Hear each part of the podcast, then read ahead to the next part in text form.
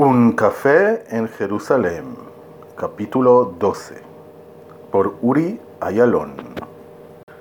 Richard sacó varios papeles, una carta, un mapa y otros papelitos más pequeños, escritos, escritos de una manera rara, un poquito infantil. Aquí están los documentos. Eso es lo que quería Sana. Ver el mapa, ver la carta y las dos cosas más, esos dos papelitos escribidos a mano. Sí. Mostrarle a Daniel. Daniel se fijó, miraba bien y leía la carta. Sin duda pensó, lo que está escrito en la carta es interesante. Parece una película.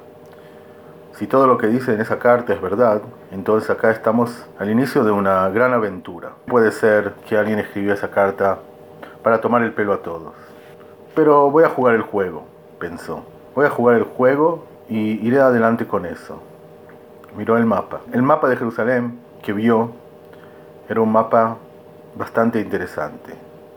Nada que ver con todos los mapas que vio hasta hoy en día. Pero no veo el tesoro, le dijo Ana. En el mapa no hay tesoro. Y en la carta seguro que no. Hay muchas cosas interesantes ahí. Pero el tesoro que me dijiste, mira, Ana le dijo, es un tesoro, al final. Hay que fijarse delicadamente lo que está escrito ahí. Es un camino, camino que pasa en gastronomía, camino que pasa en algunos sitios históricos de Jerusalén.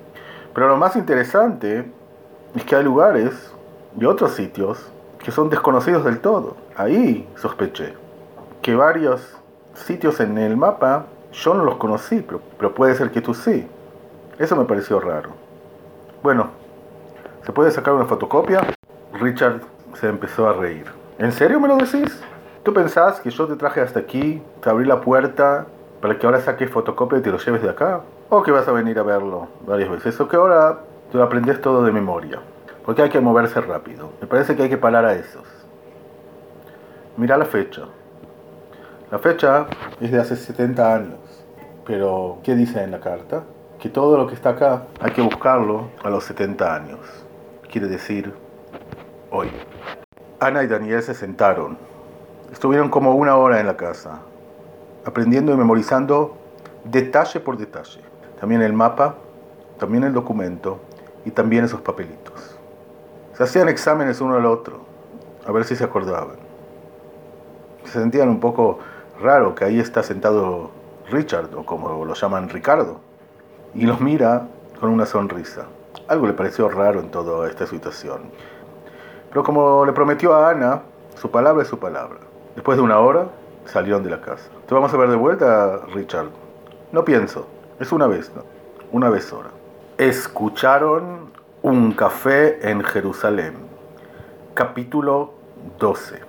Por Uri Ayalon. Los invito a escuchar el capítulo 13 mañana.